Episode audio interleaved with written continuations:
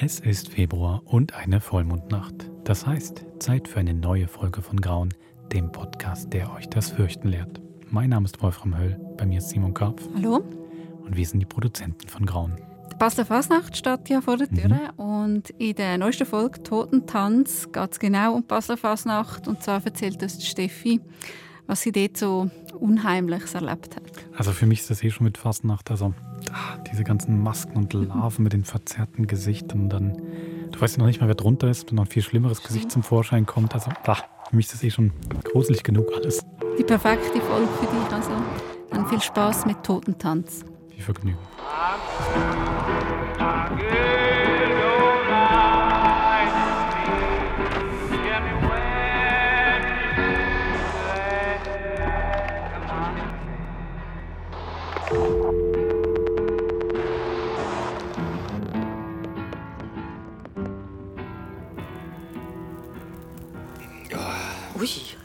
ist fast vier.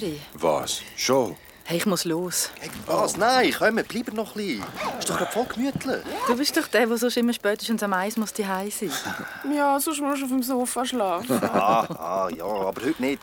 Melanie ist mit den Kindern Basel am Morgenstreich. Ui, nein. Stimmt, jetzt ist es gerade vier. Dann fängt es doch einmal an. Ja, stimmt. Warte, warte mal, sie bringen den Start doch einmal zum Radio. Mhm. Äh, äh, äh, äh. Da. Spalenberg und es ist jetzt in jedem Moment so weit, die Lichter gehen ab. Die Leute sind wirklich voller Vorfreude, dass es jetzt dann losgeht und im Moment sind es jetzt dann wirklich nur noch gerade wenige Sekunden.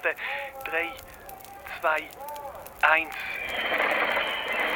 Hey, schalt das sofort aus. Was? Schläft es dir? Gib mir das zurück. Oh, die scheiß Trommel. Äh, Steffi, alles gut bei dir? Fasnacht nicht so dies. Hey, ich hasse, hasse, hasse Fasnacht. Okay. Ja. Ich war eben etwa sieben, als ich zum ersten Mal zu meiner Tante Isa auf Basel bin. Fasnacht. Ich habe es so voll cool gefunden. Wackis, Guckenmusik. Alle Straßen mit so einem weichen, grossen Konfettiteppich auspolstert. Oh, ja, als Kind wische ich da am liebsten drin wälzen. Räppli. Was? Es heisst, glaube ich, Räppli. Sag Konfetti in Basel und du wirst in reingerührt. ja, also jedenfalls habe ich es so cool gefunden, bis so einen riesigen Wackis. Wa was? So eine spezielle Larve mit langen gelben Haaren und einer riesigen Nase. Hä, creepy. Ja, aber also, eben der riesige Wackis, der hat mir hampfenweise Konfetti unter die Kleider gestopft. Räppli. Und der Mann von meiner Tante, der Dario, der ist auch mitgekommen. Er hat die ganze Zeit für seine schwangere Frau den gelben Blumen angejagt. Wackis! Hey Wackis! Hast du mal mein Mösli? Meine Alte ist schwanger. Sie will jetzt viel, viel Mimosen. Weißt du, wer der Poppen ist? so, Biebli. Statt Blumen ein Hornknochen. also, du stellst dir so blöd an. So kriege ich ja nie Blumen. Onkel Dario, schau, ich bin voll Konfetti. Rappli. Steffeli. Das heisst Rappli. Schau den schönen Uli dort. Das nächste Jahr gehe ich auch als Uli. Also jedenfalls, die Konfetti, ja. äh, die Räppli, haben unter meinen Kleidern mega angefangen zu beißen. Ich hatte die überall im Fall. Echt, bis in der Unterhose. Ja. Es ist mir vorgekommen, dass, dass sich die Räppli anfangen, in mein Fleisch zu beißen. Und all die Fasnachtsmasken um mich herum haben mich ausgelacht. Ich bin mega verschrocken. Auf dem Leiterwagen eine andere Figur, die alte Tante. So ein violettes, wunderschönes Kostüm. Und in der Hand mega viel Mimösli. Und ich weiß noch, wie sie sich zu mir abgebeugt hat. Und ich habe gedacht, ah, jetzt komme ich die Blumen über. Und ich habe sie auch bekommen. So ein wunderschönes Mimösli. Und es hat so fein geschmeckt. Schau, Onkel Dario, ich habe eins bekommen, nicht die Isa. Und gerade in dem Moment kippt die Larve, die alte Tante, plötzlich vor meine Füße. Und sie platzt am Bauch auf. Und in ihr drinnen sind alles nur Konfetti. Eine Puppe. Und auf einmal hatte ich das Gefühl, dass alle kostümierten Fasnächtler in dieser Stadt nur so konfetti gefüllte Zombies sind. Oh, mega unheimlich. Und das war im Fall nicht alles. Wo ich mich umdrehe, liegt Isa am Boden. Ihre Hose ist ganz nass und sie ist mega aufgeregt. Tante Isa! Viel zu früh! Mein Gott, das ist viel zu früh! Mein Onkel hat die Ambulanz angerufen. Steffi! Steffi, steig jetzt ein! Hinein mit dir, im Krankenwagen! Wir sind ins Spital. Und ich habe im Wartezimmer gewartet, mit meinem Mösli auf dem Schoß. Und der Onkel Dario ist umgetigert die ganze Zeit. Und dann ist er auf einmal völlig ausgerastet. Steffi, du hast eine Mimose. Warum hast du sie nicht der Isa gegeben? Was? Aber... Wenn mein Kind stirbt, dann ist das deine Schuld. Ey, wie abgefuckt ist das denn? Das kannst du doch zu einem siebenjährigen Mädchen nicht sagen. Ja, vor allem, du hast schon gar nicht dafür können. Ja, ich weiß. Zum Glück ist dann alles gut gekommen mit ihrem Kind, mit dem Matteo. Er war klein und schwach gewesen und hat ganz lange im Spital müssen bleiben, aber er hat überlebt. Oh. Ja, nach dieser Geschichte bin ich nie mehr bei ihnen. gewesen. Meine Mama hat immer wieder mal gefragt, ob ich nicht Lust hätte, zur Tante Isa zu gehen. Ich habe immer Nein gesagt. Ich hatte sie eigentlich mega gern, gehabt, aber die Larve, die Isa, wie sie am Boden gelegen ist, mein Onkel, der mich so krass angeschrauen hat. Ey, das ist ein fucking Trauma. Ich mein- Ja, Mann. Und ich habe nie mehr etwas von ihnen gehört. Bis letztes Jahr. Okay. Ja, und? Ja.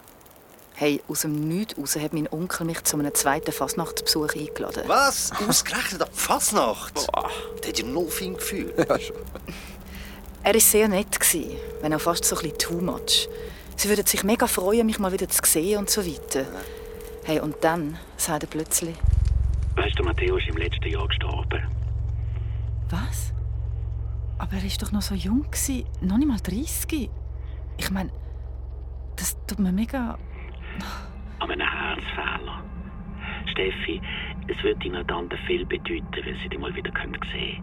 Ich konnte nicht Nein sagen. Und eins noch, frag bitte nicht nach Matteo. Deine Tante wird das nicht aushalten. Meine Tante und mein Onkel haben mich um halb vier am Morgen am Bahnhof abgeholt. Ich hatte Angst, dass es ein unangenehm wird. Aber sie haben voll gute Laune. Mein Onkel war auch mega herzlich zu mir. Und ich habe mir gedacht, hey, vielleicht war das damals im Spital einfach so im Affekt. Er war ja auch mega fertig wegen dem Kind und seiner Frau. Vielleicht hilft mir die zweite Fasnacht ja auch, um die ganze Geschichte zu vergessen. Hier ist jetzt, glaube ich, der beste Platz. Und wenn dann am 4 Uhr die Strassenbeleuchtung abgeht, dann haben wir von hier den perfekten Blick auf die grossen Laternen. Und später können wir dann auch noch richtig Rümmel ins Platz und ein bisschen romantisch gässeln. Wie so ein Flashmob. Mitten in der Nacht steht die ganze Stadt auf und strömt in die Innenstadt. Alle Basler sind in Wirklichkeit seit Jahrhunderten mausetot. Aber einmal im Jahr erheben sie sich aus ihren Gräbern, aus ihren Betten und schlafwandeln zu einem blutrünstigen Ritual. Ja. Ui. Gell, wir müssen dann schauen, dass wir rechtzeitig, also so um die halbe fünf, im Gifthütli eine gute Mehlsuppe finden. Oder eine Zwiebelweihe. Da hast du nachher, sag ich dir, Mundgeruch wie ein Zombie. Wir haben auch Glück mit dem Wetter. Also kein Regen, nur ein bisschen Nebel vom Rhein. Deine Tante meint Jack the Ripper Wetter. Das ist immer gut für einen romantischen Morgenstreich. Achtung, es geht jetzt los. Oh, ja. Aua. Bist du aufgeregt, gell? Äh, ich weiß nicht, ich habe auf einmal so, so ein Stechen im Bauch. Äh, Das ist die Vorfreude. Es liegt einfach etwas in der Luft. Jeden Moment wird es jetzt gerade finster in der ganzen Stadt. Aber ich lieb's. Mir ist irgendwie ein bisschen schlecht. Du hast halt schon Lust auf eine Zwiebelweihe. Ich weiß auch nicht, ist das wirklich eine gute Stelle, da, wo wir da stehen? Ich habe irgendwie kein gutes Gefühl. Jetzt geht's dann gerade los. Aber irgendetwas ist doch da nicht normal. Kurz vor der Vieren am Morgenstreich ist gar nicht normal. Es wart einfach ab, bis in der ganzen Stadt das Licht abgeht. Und dann wird's poetisch mit all diesen Kopflaternen und Fasnachtsmärschen. Also, ich liebe vor allem das laute Trommeln in der Gasse. Bestimmt nicht, Tante Isa, ich schwör's.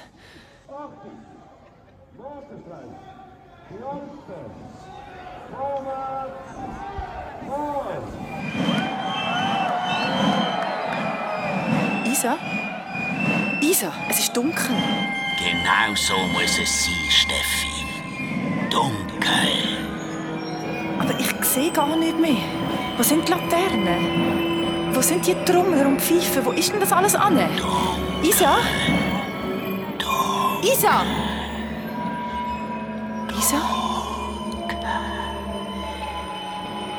Kalte Nachtluft ist von unten in meine Hosenbeine. So eine tote Kälte auf den Pflasterstein, von unten aufgestiegen. Und ich drehe mich so um und. Fuck, wer ist das? Meine Tante hinter mir. In einem violetten, riesigen Kostümrock, aber ohne Larven. Und sie trommelt und schaut mich dabei panisch an, völlig irr, als wäre der Teufel hinter ihr her. Tante Isa, was ist? Hör auf trommeln, bitte. Wo sind wir denn da? Wo sind alle anderen? Er ist da, Steffi. Wenn ich dort trommle, nimmt er mein Herz. Was? Aber wer? Wer ist da, Tante Isa? Hör auf trommeln! Nicht aufhören, Isa. Nicht aufhören, Isa. Du Rhythmus halten. Deine Finger! Schau doch deine Hände, Ey, sie blüten ja schon! Wenn ich aufhöre, ist alles verloren. Er ist der Tod. Und dann ist das Trommelfell von ihrer Trommel kaputt gegangen, gerissen. Und es war totenstill. gewesen. Hörst du das, Steffi? Was? Was? Tante Isa, ich höre nichts. Du Ueli! Er ist da! Was? Ich sehe niemanden. Hast du ein Messer? Ein Messer? Wieso? Schnell! Da, da, da, mein Sackmesser. Hey, Tante Isa, Tante. Nein! Nein! Was ist passiert? Sie hat sich mit meinem Sackmesser in ihre Ohren gestochen. Sie hat sich ihre Trommelfell durchgestochen. Was? Und dann ist sie vor mir auf den Boden gefallen. Oh, nein. Isa! Hilfe! Onkel Dario! Hilfe! Aber niemand hat geantwortet. Oh nein! Und ich habe mich zu ihr abgebückt, aber als ich sie berühre, dann fühlt es sich mega komisch an. Hä? Wie meinst du? Also ich wollte sie auf den Rücken drehen, aber plötzlich reißt ihr Kostüm über den Hüften, platzt einfach auf und es rieselt kiloweise Konfetti aus. Äh. Nein! Wie Maden sind die aus ihrem Kleid gerieselt und über meine Schuhe gekrabbelt. Und dann Glöckli. Ganz ruhig kommt der Uli die Gasse entlang auf mich zu. Und an seinen komischen Kopftentakeln grün leuchtende Glöckli. Ich will weg, aber die Gasse, sie ist in beide richtigen Sackgasse. Keine Ahnung, wie der fucking Uli reingekommen ist. Und jetzt fährt er an, auf seiner Trommel. Mit einem Arm nur. Tack, tack, tack. Wie ein Herzschlag. Spürst jeden Schlag bis in die Herz. Die Herz verschmilzt mit meinem Schlag. Und wenn ich aufhöre trommle, Steffi, du weißt, was denn passiert. Woher weißt du meinen Namen? Wenn ich aufhöre trommle, hört ein die Herz auf.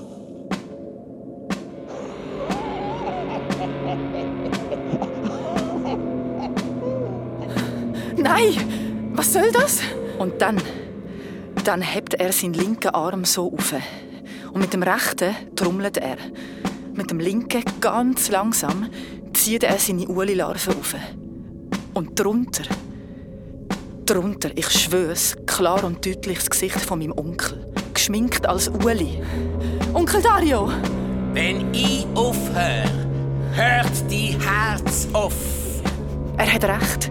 Ich spüre, wie mein Herz exakt auf seine Schläge schlägt. Nicht aufhören trommeln! Onkel Dario! Willst nicht gegen mich antrommeln, so wie deine Tante? Wo ist deine Trommel, Steffi? Es ist doch Fasnacht. Ich kann keine Trommel. Den Tanz, Steffi. Wenn du tanzt, trommle deine Beine, so wie meine Arme. Tanz, solange du kannst, Steffi. Tanz! Und ich habe tanzt, wie blöd habe ich tanzt und tanzt. Und irgendwann bin ich nur noch erschöpft angestanden und habe gedacht, okay, dann halt. Jetzt still, Uli. Hör auf, schlagen, Herz. Und gut war es.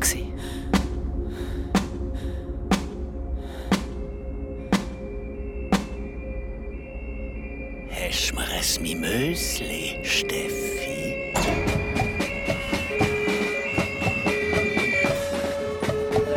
Steffi!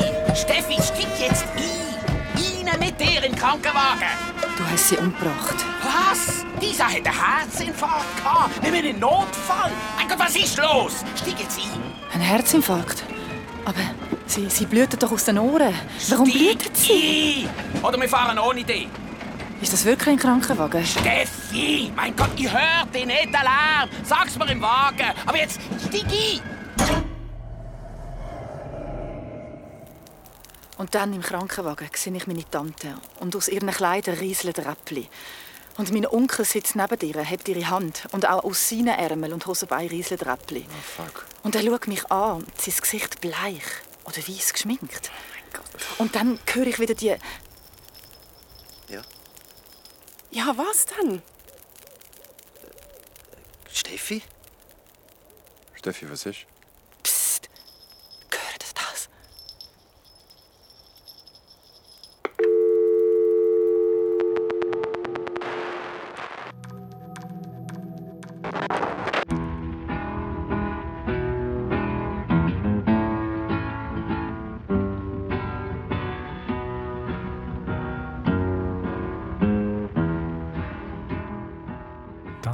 Totentanz, die 26. Folge von Grauen.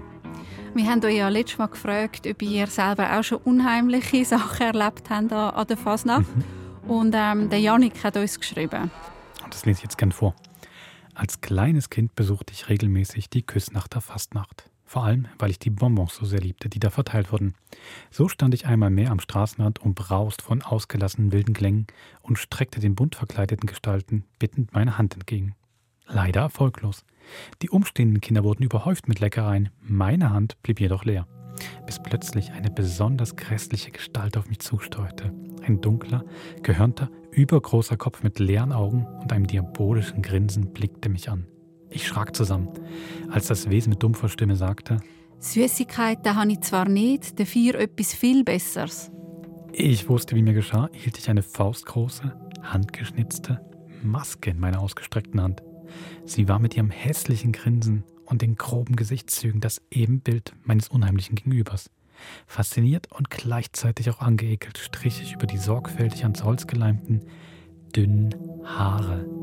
Schon im Weitergehen sprach die Gestalt Die Haare sind von meinem Grossi. und lachte, dass es mir kalt den Rücken herunterlief. Der Umzug ging langsam zu Ende und ich ging nach Hause, mein Geschenk in den klammen Händen. Trotz ihrer Hässlichkeit mochte ich die Maske, also hängte ich sie an einen Nagel neben meinem Bett. In der darauffolgenden Nacht wurde ich geweckt. Ein dumpfer Knall hatte meinen Schlaf gestört. Ich stellte das Licht an und sah den leeren Nagel neben meinem Bett. Die Maske grinste mich mit zersausten Haaren vom Boden an. Am nächsten Morgen hängte ich sie wieder an einen Platz und kümmerte mich nicht weiter darum. Die Nacht kam und die Ereignisse wiederholten sich. Nun hatte ich genug von diesem nächtlichen Spuk und legte die Maske in meine Nachttischschublade. In der folgenden Nacht wurde ich wieder geweckt. Diesmal aber durch von der Straße herkommendes, lautes und unheimliches Gelächter. Während ich noch angespannt lauschte, entfernte es sich langsam. Erleichtert zog ich meine Bettdecke wieder über mich und schlief weiter.